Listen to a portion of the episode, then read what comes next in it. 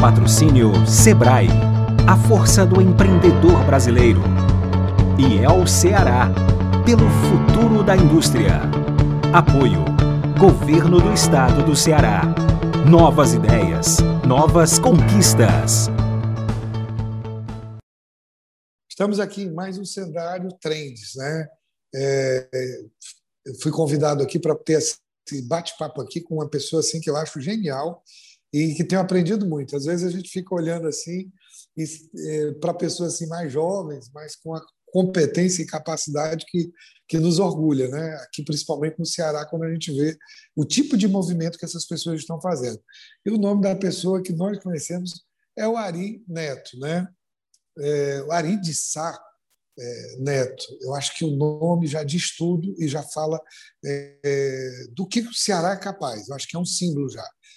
É, já mando um agradecimento, Ari, para o professor Otto, né? E eu sempre acho assim importante a gente ver como é que, que funciona todos, todos esses DNAs né? nessa nova construção que a gente tem visto. E aqui hoje a conversa é novamente sobre fusões e aquisições.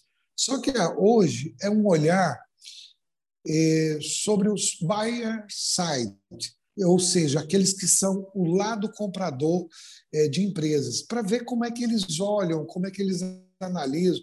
E, e o Ari, é, o Ari Neto, ele tem um, um conhecimento que é bastante variado, porque ele já comprou empresas menores, e até empresas maiores do que ele, aparentemente, né? porque ele já era muito grande quando fez essas aquisições. Então, a gente pode até é, ouvir um pouquinho dessas histórias aí do Ari.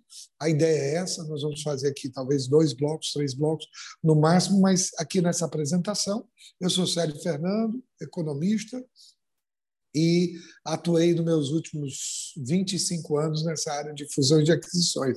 Então é importante a gente ouvir o que está acontecendo no nosso mercado, aqui no Ceará, no mercado nordestino, no mercado brasileiro e até mundial, porque o Ari eh, fez ainda uma IPO na Nasdaq. Olha, foi para Nova York. Então é muito orgulho para todos nós cearenses ouvir um pouco dessa história. Tá bom, Ari, é com você. Célio, é, muito obrigado pela sua apresentação aí, muito generosa, de um amigo. É, sou eu quem aprendo com você muito, você é uma das mentes mais privilegiadas desse nosso estado, tem muito para contribuir e, e, estou acompanhando aí que você está agora numa missão é, muito especial e eu tenho certeza que vai gerar um impacto na nossa economia para poder fazer a gente avançar. Prazer estar aqui com você. Vou tentar debater com você, mas o expert nesse negócio é você aqui. A gente é, é, tenta trocar uma ideia aqui para fazer um, um, uma conversa descontraída e estou à sua disposição. Obrigado ao Marcos André pelo convite, iniciativa fantástica da Trends. É, acho que compartilhar conteúdo de qualidade, envolvendo muitos interlocutores aí da, da sociedade cearense, acho que é muito importante também para gerar conhecimento e gerar conteúdo. É isso. Ari, diga uma coisa, nesse processo, acho que começa ali, você foi, você começou ali com a DA, né, a General Atlantic, acho que como seu sócio. Isso foi importante para melhorar sua governança, e isso, naquele momento, vocês, você já, já entrou pensando em fazer um, um IPO, Initial Public Offering, ou seja, uma oferta pública de ações, você já entrou com essa vontade? E lá em Nova York, na Nasdaq, que coragem, que visão é essa? Ou é porque você já vinha de uma escola que eu sei que é é, primeira linha no mundo. Que que é, conta um pouquinho disso. Isso é muito bom para a gente poder é, trazer esse conhecimento aqui e essa vontade, essa construção que você fez. Perfeito, Célio. É, eu acho que há um pouco mais de 10 anos atrás, a gente começou realmente o projeto do SAS, que é a nossa primeira marca, fazendo uma expansão inicial até mesmo no interior do Ceará, depois no Nordeste, para depois chegar no Brasil. E a gente percebeu desde o início que esse nosso negócio era um negócio de escala. Você ser pequeno nesse negócio é muito difícil, porque você imagina você produzir conteúdo e tecnologia para mil alunos ou para um milhão de alunos, o custo vai ser o mesmo, né? É, uma vez que é, é um negócio muito escalável. E a gente, antes mesmo da DA, da General Atlantic ser nossa sócia, que, que se tornou em 2014, a gente já tinha feito duas aquisições. A gente fez a aquisição do sistema uhum. integral, lá em Salvador para entrar na Bahia. A gente não tinha nenhuma escola antes disso. E fizemos a aquisição do sistema baiense, que, que tem esse nome, mas é no Rio de Janeiro. Né? É, e, e, acho que foi uma experiência importante para a gente entender que tinha um espaço para fazer realmente a consolidação do mercado. É, como eu te falei, quanto mais escala você tem, mais capacidade de investimento, mais capacidade de atrair autores, de desenvolver tecnologia, e isso acaba gerando um, um, um ciclo virtuoso. Né? Eu, eu, costumo fazer analogia com o Netflix. Né? Então, você imagina que para produzir uma série House of Cards lá no Netflix, o custo é mesmo se o Netflix tiver é o mesmo se o Netflix tiver mil usuários ou um milhão de usuários né? agora na medida que ele tem mais usuários ele consegue contratar os melhores autores produzir as melhores séries é, e aí você realmente traz mais clientes para a plataforma e, e, e começa a, a, promover um ciclo virtuoso de crescimento é, é, muito forte tá então acho que as aquisições e, e, a, e a tese de consolidação na nossa visão foram muito mais uma obrigação é, uma necessidade do que propriamente uma opção. Tá? Agora, quando a General Atlantic vem em 2014, você está corretíssimo. A gente acaba é, agregando um nível de governança muito maior dentro da companhia. Para você ter uma ideia, a gente não tinha um conselho de administração, a gente institui um conselho de administração, a gente busca ser uma empresa auditada para atrair um investidor, nós não éramos uma empresa auditada é, antes do investimento. A gente busca é, todos os rituais de gestão, como um plano de metas, como um orçamento, é, de tal forma que eu, eu, acredito que a empresa ficou muito melhor pelas necessidades de implementar a governança é, que são necessárias na medida em que você traz um, um investidor de private equity, que é, que é o caso da DA. Tá? É, mas eu te diria que existia um sonho de fazer um IPO sim, porque geralmente, quando você atrai um, um fundo de investimento, por mais que esse fundo tenha um capital paciente, ele precisa realizar o investimento dele em algum momento. Dificilmente uhum. vai ser para a vida inteira. É, e uma das é, é, cláusulas que geralmente você tem um contrato é a oportunidade do fundo de investimento de vender o um negócio. E, e, nesse momento a gente já falou: olha, a gente não tem o desejo de vender esse negócio, a gente tem um desejo de perpetuar essa empresa. Vender para a gente está fora de cogitação. Como é que a gente vai endereçar isso aqui é, se em algum momento a, a General Atlantic precisar sair da nossa empresa. E a gente falou, poxa, vamos colocar aqui que a gente tem planos para fazer um IPO.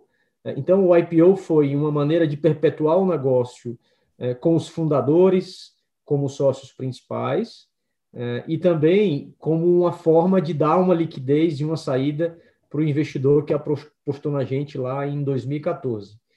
Acho que a ideia de, de, Nasdaq ela foi evoluindo é, é, aos poucos. Acredito que tenha tido uma, uma, uma influência muito forte da GA.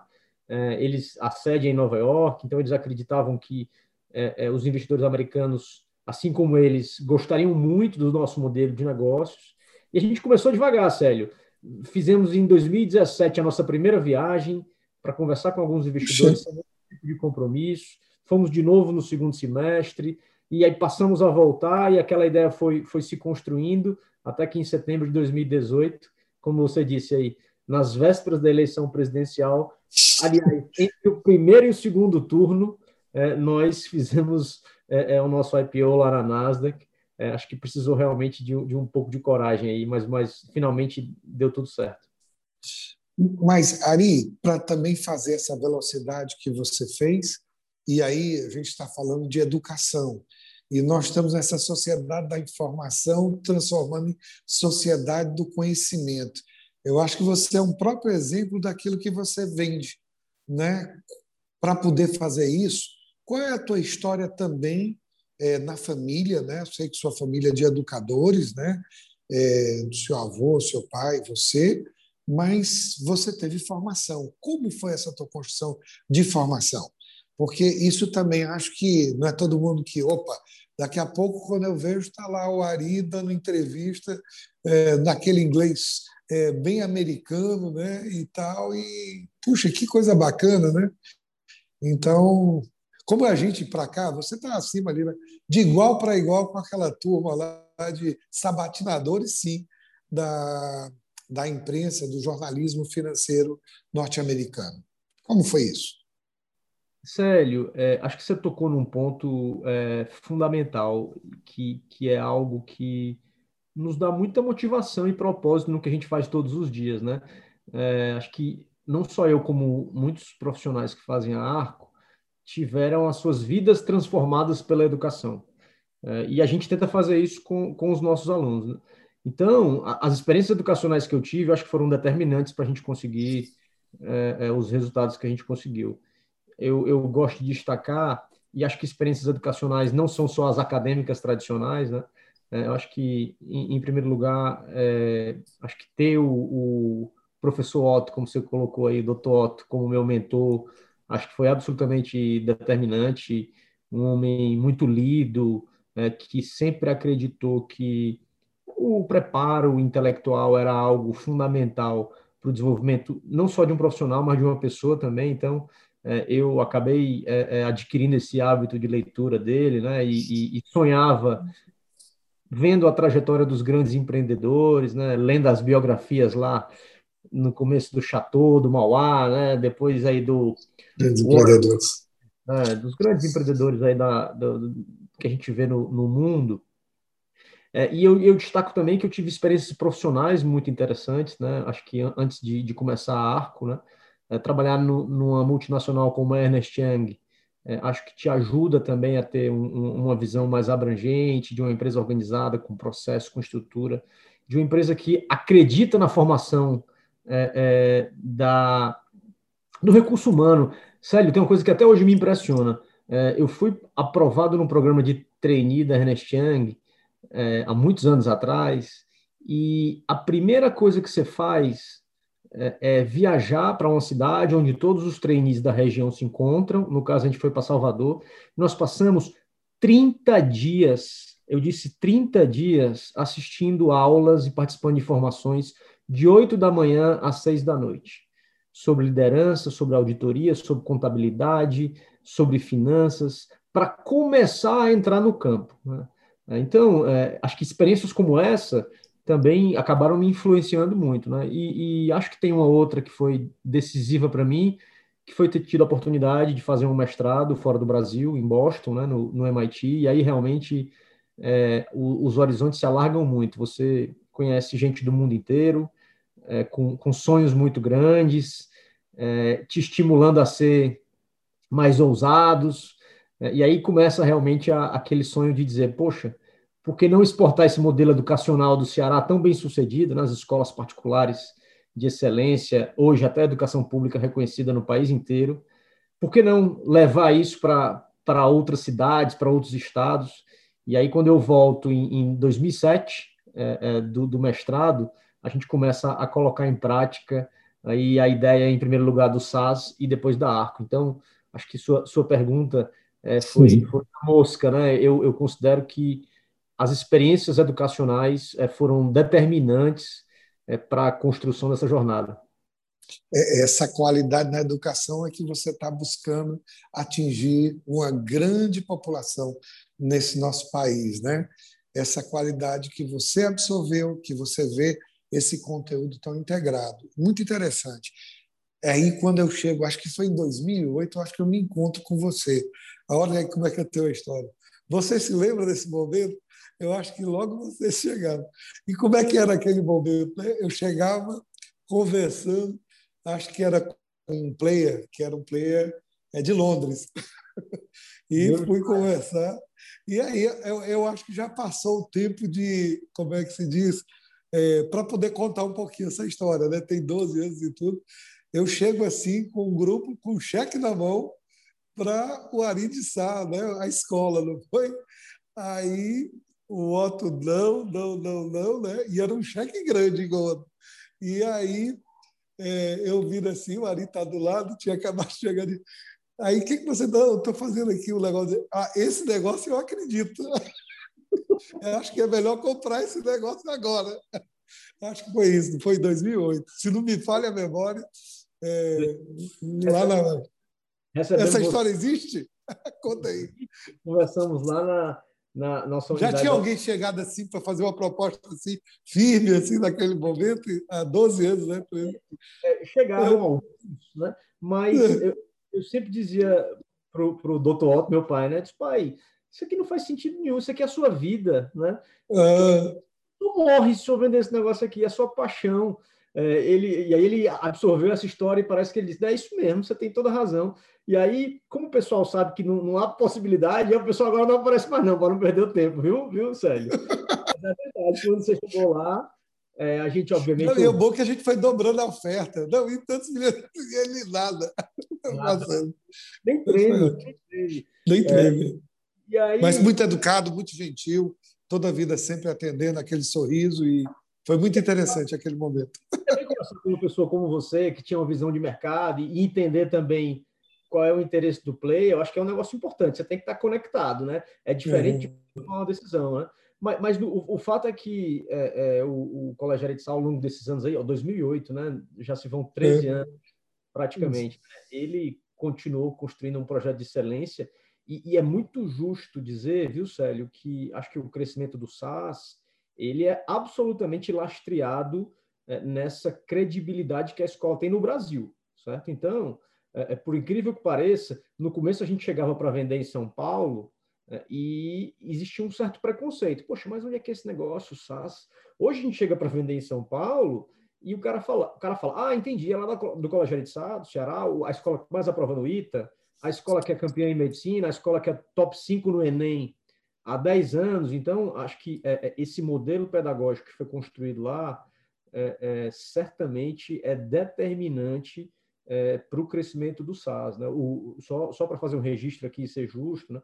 os maiores entusiastas do SAS no início eram os diretores do Colégio de. Né? Ah, pode. Nos apoiavam na construção do conteúdo, em receber as escolas, em falar do modelo. Acho que você deve imaginar isso, né? mas muitas vezes as escolas compram é, a cultura da escola. Não necessariamente não é nenhum conteúdo, mas é a forma como a gente faz as coisas, é o know-how. Né? Então, é, é, ter feito essa fundação é, é, muito sólida, ela é realmente determinante para a nossa trajetória. Mas nessas histórias todas, é, e aí é impressionante também, é, que não foi só a questão da. Qual era o teu tamanho? Qual é o teu tamanho hoje? Quanto, quantas escolas vocês atingem? Quanto, quantas pessoas vocês atingem? E como era antes? Agora, e também para falar o seguinte, que eu acho que pelo menos para mim, quando vocês fazem aquela aquisição do positivo. E também na coincidência, né? Eu ia me reunir com você, acho que em São Paulo. Célio, não posso, não posso dizer nada, mas eu vou estar me reunindo aqui para fechar o negócio. E eu achei aquilo, por quê? Poxa, positivo. Então, aquele momento também, acho, na minha opinião, não sei o que você pensava na época, mas um grande divisor de águas também, do ponto de vista do, do Brasil, porque o positivo tinha uma marca no Sul muito forte, né?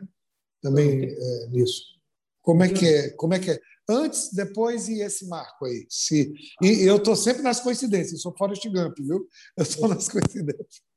Não, mais ou menos o seguinte. Eu acho que alguns números interessantes, né? Acho que em 2010 é, a gente tinha acho que uns 15 mil alunos usando o nosso sistema de ensino. Quando a DIA entrou em 2014, a gente já tinha uns 110 mil alunos. Né? Quando a gente fez o IPO, a gente tinha 500 mil alunos, então a gente cresceu bastante nesse período. Hoje a gente tem um milhão e meio de alunos. É, e você está certíssimo, a aquisição do, do Positivo ela foi um divisor de águas na nossa história. O Positivo ele é a maior marca em número de alunos nacionalmente. Então, Positivo tem lá 600 mil alunos, só nessa marca é, muito forte na região sul do país, o que, o que trouxe muita complementaridade para o nosso negócio. A gente tinha muita força, obviamente, no Nordeste, no Norte, no Sudeste, mas no Sul não tinha tanta presença. É, uma marca, a marca mais conhecida de sistema de ensino no país, um, um recall fortíssimo, todas as pesquisas indicando é, é, um, um, um, share of mind, né? uma é, é, percepção de, de, de, qualidade muito forte para essa marca e nos deu muita escala. É, então, a gente é, é, mais do que dobrou de tamanho nesse momento. o positivo atinge também um perfil de escola um pouco diferente do SAS na questão da metodologia pedagógica.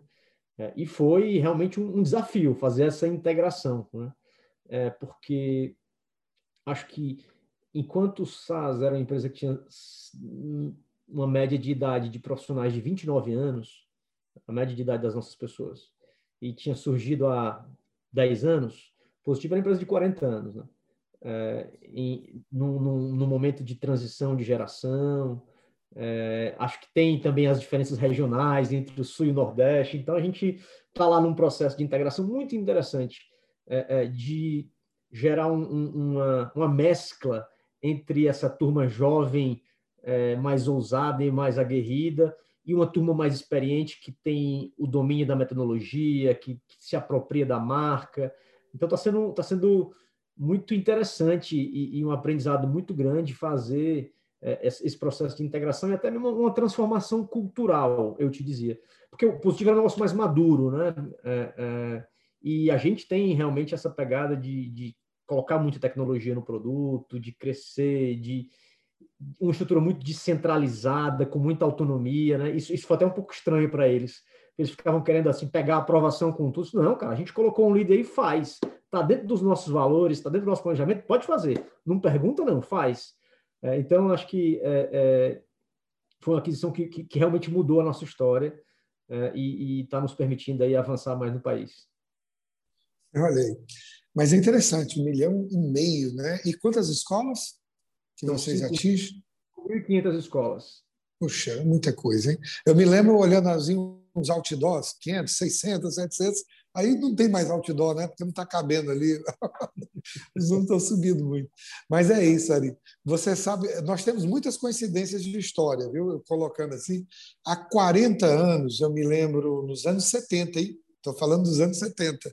Aí vamos dizer, não, Célio, então é 50 anos. Mas é que eu me recordo de talvez 74 a 76. Meu pai tinha uma escola no Paraná, e, e no Norte do Paraná. E naquele tempo, é, o que eu me lembro que o diferencial eram as apostilas do positivo. É, que eu me lembro, era muito novo, nós tínhamos lá o objetivo, também já do Digênio, já fazia materiais didáticos, e também o Bardal. Então, quer dizer, é uma história muito longa, né? Você vê que passando. E, e aí é, a gente vai vendo isso aí. Até o momento, né? É, meu pai uma vez se dedicou a livros de informática e tudo, na época dele, né? Que foi naquela linha, e, e tivemos muitas histórias. Mas é para ver assim, às vezes a gente vai percorrendo e vai olhando é, como isso funciona e ver a trajetória de vocês é, deixa um grau de felicidade muito grande. Poxa, é, são ideias realmente vencedoras. Nesse momento, Ari, você, nesses saltos, eu vi também que vocês já adquiriram o, o, as, as posições que eram do General Atlantic e vocês já agora são majoritários e, e um free float, eu creio que é, acima de 40%. Eu acho que vocês têm um bloco de controle e alguma coisa. Qual é o, o salto nessa linha de mercado que vocês estão pensando? Já estão pensando em fazer material lá na Índia depois da pandemia? Porque agora está difícil ali. Mas ali, chegando, é, isso é, é, é, é são mercados, é, Europa, próprios Estados Unidos, porque quando você olha assim, não, um milhão e meio, eu sei, o Brasil é continental e tem muito mais ainda para explorar. Mas América Latina, existe alguma visão de internacionalização do teu projeto? Porque você começa internacionalizado no capital. E aí, isso aí vai ter é, novas histórias aí para a gente poder contar aqui e colocar? O que está acontecendo? Não, sério, é, eu acho que existe é, uma ideia é, de executar um projeto de internacionalização, mas no longo prazo. É, e acho que o movimento natural seria a América Latina. É, acho que tem países como México, Colômbia, principalmente, que têm mercados de educação muito parecidos com o Brasil de 15 anos atrás. Ainda usando livro didático impresso, com pouca tecnologia. É, algumas empresas pequenas já fazendo coisas parecidas com o que a gente faz aqui no Brasil. Então, acho que esse pode ser um caminho no longo prazo. Por que, que eu digo no longo prazo? Porque no curto prazo, é, é um pouco do que você falou, né? O Brasil é um continente, né? É, então, as oportunidades são imensas. A gente está falando aqui de oferecer para a escola o conteúdo tradicional, que são os nossos temas de ensino. Mas agora a gente começa uma segunda onda de oferecer os conteúdos não tradicionais, então as habilidades do século XXI, a língua estrangeira, a habilidade socioemocional, o empreendedorismo, é, a, o, o, maker, né, que é essa, essa habilidade que você tem de, de aprender as coisas construindo. E, e você tem uma tendência no Brasil, Célio, que é diferente dos Estados Unidos e de outros países, de ter escola em tempo parcial e não em tempo integral. Então, o que, que acontece? De manhã você leva seu filho para a escola, a aula acaba ali meio-dia, meio-dia e meia, e à tarde você leva para o curso de inglês A, para o curso de reforço de matemática B, ou para o curso de informática C, o que seja. Né? Então, a gente tem uma tese aqui, já começou a executar, de trazer tudo isso para dentro da escola. Primeiro, porque é muito mais cômodo para os pais, você deixar lá dentro da escola, a escola já tem a infraestrutura muitas vezes ociosa no período da tarde. Segundo, que a gente acredita que a escola, com a nossa ajuda, está muito mais preparada para oferecer esses serviços do que, eventualmente, é, é cursos menores, é, é, sem estrutura. E terceiro, porque fica mais barato para o pai.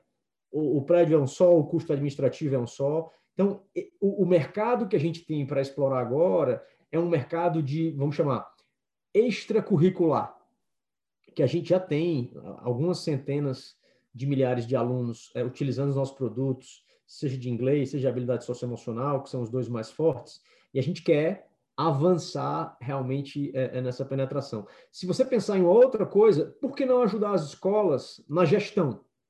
Então, a gente já começa a investir em algumas empresas que têm, por exemplo, é, softwares de gestão para ajudar é, é, no controle da matrícula, nos controles financeiros, é, em serviços relacionados à gestão da escola. Então, a gente pensa muito na escola é, é, como um cliente que acredita no nosso trabalho e que a gente pode oferecer coisas além do conteúdo tradicional. E acho que para fazer isso precisa ter muito foco, né? É, então, nossos recursos financeiros, nossos recursos humanos estão todos dedicados a esse projeto de virar, como a gente fala, o one-stop shop para a escola, né? É, acho que o provedor de serviços que a escola confia e que entrega soluções de qualidade. De tal forma que, uma vez avançando nessa estratégia, daqui a alguns anos, é, é, se Deus quiser, a gente consegue é, exportar isso para, quem sabe, outros países aí, além do Brasil. Bom, você é jovem, como quem diz assim, tem um mundo aí para poder conquistar. Mas olha, eu vou tentar dar um fechamento no bloco. Sei que você tem outros compromissos. Poxa, agradecer sempre você ter esse teu tempo, né, para poder estar tá fazendo essa conversa, que acho que inspira muitas pessoas aqui, tanto no nosso Ceará, na nossa região, como também no Brasil. Mas olha, você falou em ecossistema de saúde, quero trabalhar esse entorno. Você falou em escola da vida, algo que prepare mais as pessoas para um ambiente muito mais que antes era o QI, o QE, né, o consciente intelectual, o emocional e agora o consciente adaptativo, bem no meio da crise, né, para a gente poder entender tudo isso. Mas também tem uma escola pública que também está precisando, e a gente vê também é, um Brasil é, com certas restrições. Então, é, parcerias público-privadas estariam no seu radar é, dentro de um ambiente que a gente nota um esgotamento. E para concluir assim nesse último bloco, olha que eu estou deixando muita coisa. Não sei como é que vai seguir ter poder de síntese. Eu não tenho, já tentei. O pessoal já diz assim, sério, não tem poder de síntese. Eu já tentei, mas não consigo. E o, obviamente, que é hoje uma, uma chave dos principais investidores investidores é, institucionais internacionais, que é o ISG, né? quer dizer, o Environment, Social and Governance, quer dizer, o ambiente, é, o ambiental, o social e a governança como elementos é, de empresas que estão nesse novo padrão e a gente está falando de um padrão que hoje é aceito pela comunidade internacional. Sei que você fez alguma unidade recente em cima disso, então tá aí, ó, PPP, ISG, Escola da Vida e, e esse ecossistema de saúde que você roda. Bom, vamos lá, depois a gente faz só um fechamento, tá bom, Ari? Para você não perder tanto tempo, você se controla. Era só isso, viu? Só isso, somente isso. Vamos começar aqui, tá? vamos por partes. Não, é, é, optou, é, acho que até porque são modelos de negócio muito diferentes, por é, não vender é, para as escolas públicas é, diretamente. A gente, a gente optou por focar nas escolas privadas. É, a gente comprou uma plataforma é, que oferece cursos de preparação para Enem e vestibulares 100% online. E 70% dos clientes dessa plataforma são alunos de escola pública. Porque como é 100% online, é muito barato, né? então custa 30, 40 reais por mês, com professores excelentes, é, e, e, você consegue atingir o, o, aluno da escola pública e realmente impactar. Né?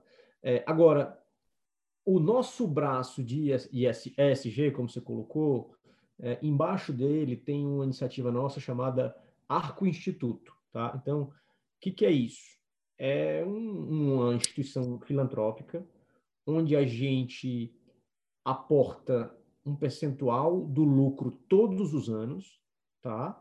É, e esses recursos eles são destinados a melhorar a educação pública do país. Agora tem um pouco mais do que isso. Né? Inspirado no modelo que a gente viu lá na, na Salesforce, que é uma empresa de software lá nos Estados Unidos, os colaboradores eles podem doar um percentual de horas do seu trabalho durante o ano para se dedicar a instituições filantrópicas. É, existia uma demanda interna do nosso time para poder fazer um pouco mais pela educação pública. Então, a gente apoia financeiramente instituições e a gente apoia com o know-how, com o conhecimento que a gente tem é, é, dos nossos profissionais. E tem sido um trabalho fantástico no sentido de engajar o nosso time, de, de, de ver realmente o nosso impacto, não só para o aluno da escola particular, mas também para o aluno da escola pública. A gente tem. E é até interessante, viu, Célio? A gente contratou é, uma moça chamada Juliana Gregory Cavalcante. É, não sei se Parente, né? Estou vendo nepotismo. Cavalcante, Cavalcante. Não, mas é, a, a Juliana ela é um exemplo desse ecossistema de educação de qualidade do Ceará. Ela estudou no Ceará, depois foi fazer vestibular no ITA, uhum. foi para o MIT, voltou para trabalhar na Fundação Lema, no terceiro setor, e agora lidera essa nossa área de ESG e, e, e o Arco Instituto. E falando, um pouco mais, e falando um pouco mais de ESG, Célio, o ISG é fácil para a gente porque está na nossa veia, né? A gente faz educação, então você imagina uhum. o impacto que você tem na sociedade através é, é, da contribuição para que os alunos consigam realizar seus sonhos. Né? É, o que a gente está fazendo agora é muito mais quantificar esse impacto de uma maneira estruturada, de uma maneira processual. Acho que tem um pedaço também de quantificar o impacto dentro da empresa? Qual o nível de satisfação dos colaboradores. Nós estamos formando profissionais mais conscientes, mais preparados, que, que a gente também está fazendo isso. É, e tem, obviamente, é, é, todas as questões ligadas à governança. Né? Então, você ter. A gente tem hoje um conselho de administração que tem é, sete membros independentes e só três membros do, do bloco de controle. Né? Acho que o fato de você ser uma, uma empresa listada lá fora é, já exige, é, mas é sempre algo que você tem que estar tá perseguindo. Então, acho que é óbvio que essa iniciativa no, no terceiro setor ela ajuda a você impactar mais o seu entorno, é, a sociedade, mas acho que tem um dever de casa nosso aqui de tangibilizar o que a gente já fazia. É, então a gente está exatamente nesse processo agora. É, sobre a questão do currículo, acho que o exemplo que eu gosto, dar, gosto de dar é Singapura. Né? Singapura, é, uhum. Os índices de, de é, aprendizagem em matemática e na língua mãe lá são os maiores do mundo, né? são o primeiro lugar no PISA, mas Singapura está desenvolvendo um grande trabalho nessa questão que você falou aí do, do QA, né? do coeficiente de adaptabilidade, de, de habilidades do século XXI, é, porque reconhece que o cognitivo propriamente dito é, não é mais suficiente. Você precisa realmente ter uma formação muito mais ampla. E a gente acredita muito nisso aqui. O único, a única ressalva que eu faria é que eu acho que nós estamos tão atrás na formação básica educacional que a gente não pode desfocar também. A gente precisa realmente é, se concentrar em, em fazer o nosso aluno redigir bem, fazer boas contas de matemática, saber interpretar um bom texto. Então, Estou falando aqui de uma bagagem acadêmica mínima, para que a partir daí uhum. você possa passar é, em outros conhecimentos. Não sei se eu cobri todos os pontos aqui, a gente falou de. de não, é, claro. Não, isso aqui é só para provocar e para depois ter outros momentos aí de mais conversa. Se você tiver, deixa aqui, deixa um pouquinho assim, teria muito para colocar. Sei que você fez muitas aquisições é, também de conteúdo dentro dessa linha. Acho que você deve estar ainda buscando mais aquisições, sempre naquela coisa de minerar né, é, algo que seja diferente e para poder trazer. Eu vou terminar aqui, Ari, querendo principalmente lhe agradecer bastante por esse momento. Eu acho que agradecer aqui também a Trends, né? até porque é, tive o prazer de poder estar aqui nesse bate-papo com você, também convidado. É, e eu fico também contente e feliz assim também é, por estar aqui com você nesse momento. São conteúdos é, muito bons que têm sido colocados. É, e é interessante, a gente está sempre aprendendo, ouvir mais aqui com você, aprendi com você também hoje, e tenho que pegar e me lembrar de um puxão de orelha que eu levei em público do é, professor, para mim, professor Otto, né? quando ele diz assim: não, não ó, eu digo Arizinho, ele diz Arizinho não, é Ari Neto. E ele com aquele sorriso, né? falando sobre falando sobre isso. A Ari Neto, né? mostrando que você já vinha é, numa condução é, bem acima, como um executivo de primeira ordem a nível global, e, obviamente, honrando Ari de Sá Cavalcante Neto, honrando seu, o nome do seu avô e essa família Sá Cavalcante, que muito contribuiu aqui para a sociedade cearense. Então, esse é o agradecimento que eu faço a você, faço a Trends, por esse momento aqui embora bastante rápido, a gente tinha aqui muito para percorrer, é, mas eu fico satisfeito aqui a gente ter tido esse pequeno bate-papo. Ari, com você aí para você fazer a tua despedida e a gente poder concluir aqui na sua objetividade e com o foco que você gosta de dar as coisas. tá bom? Obrigado. É, acho que o, o, agradecimento é todo meu. Em primeiro lugar, ao Marcos André a Trend por, por nos dar a oportunidade de participar de um bate-papo tão rico. E esse bate-papo só foi é, é, de alta qualidade na minha visão, porque você faz perguntas inteligentes e inspiradoras e para que o público saiba, nenhuma pergunta combinada previamente. Ele me disse aqui nos bastidores que ia me fazer perguntas é, é, é, interessantes, ele fez perguntas interessantes, cumpriu a promessa dele, é, e é muito bom conversar com você, é muito estimulante para a gente, é sempre motivo de fazer reflexões, né? Quando você, quando você faz perguntas sobre como é que foram as coisas lá atrás e como é que vão ser para o futuro, é o momento da gente é, refletir realmente é, e acaba enriquecendo a nossa, a nossa visão. É, foi, foi muito prazeroso estar aqui, queria agradecer você é, é, por essa condução e por esse bate-papo, que é sempre muito rico para mim. Aprendi também com você hoje. Obrigado. Bom, e aqui a gente encerra. E mais uma vez, muito obrigado, tá bom? E não vamos deixar de conversar em outros momentos. Sei da sua ocupação, mas é sempre bom. Viu, Ari? Então fica aí. Ari Neto, é, dando aqui a grande contribuição. Um abraço. Até a próxima. A Prefeitura sabe que os efeitos da pandemia precisam ser combatidos em todas as áreas. Por isso, lançou o pacote de socorro fiscal, com parcelamento de dívidas, descontos e prorrogação do vencimento em vários impostos municipais, como IPTU e ISS. Também suspendeu a cobrança de taxas para ambulantes, bancas e quiosques.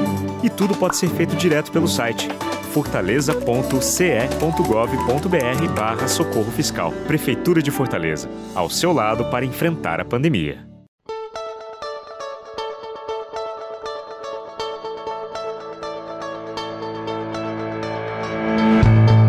Patrocínio Sebrae, a força do empreendedor brasileiro. E é o Ceará, pelo futuro da indústria. Apoio Governo do Estado do Ceará. Novas ideias, novas conquistas.